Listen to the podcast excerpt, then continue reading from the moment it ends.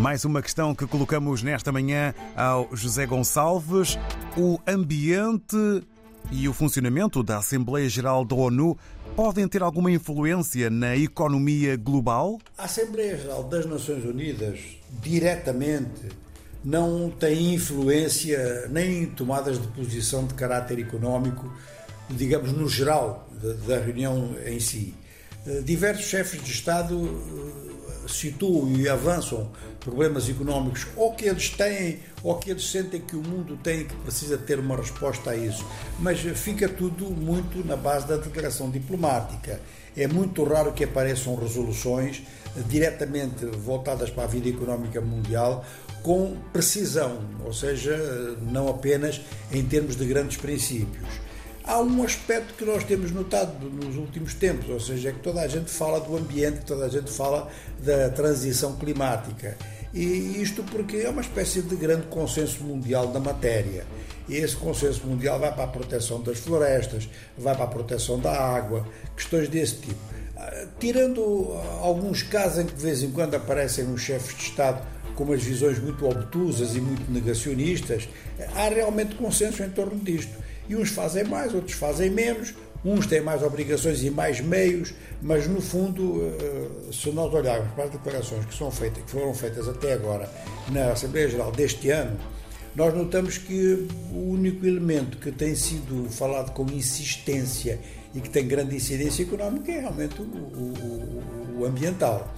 Agora, o que há ao mesmo tempo é que a Assembleia Geral das Nações Unidas é uma espécie de período anual em que há uma grande concentração de chefes de Estado, de chefes de governo, de ministros, e a partir de um certo momento o Fundo Monetário Internacional e o Banco Mundial passaram a utilizar esse período para também fazerem as suas próprias reuniões e reuniões conjuntas das duas instituições financeiras.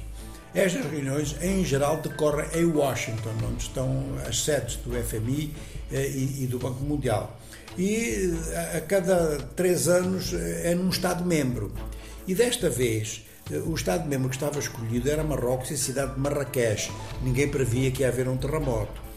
Mas apesar do terremoto, esta semana mesmo, a direção do FMI, do Banco Mundial e o Ministério Marroquino da Economia emitiram uma declaração mantendo a reunião, apesar da situação que se vive próximo de Marrakech.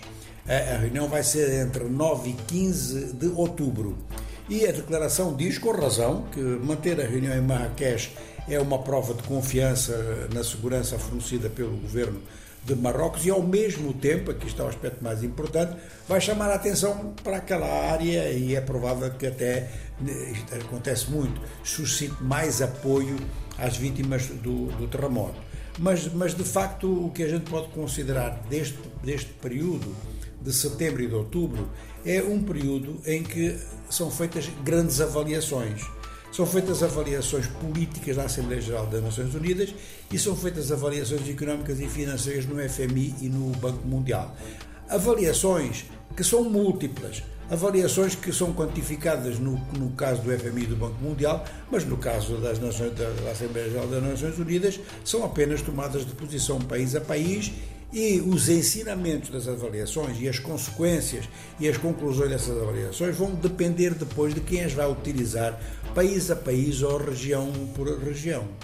Mais uma resposta a uma questão que faz parte da economia dos nossos dias.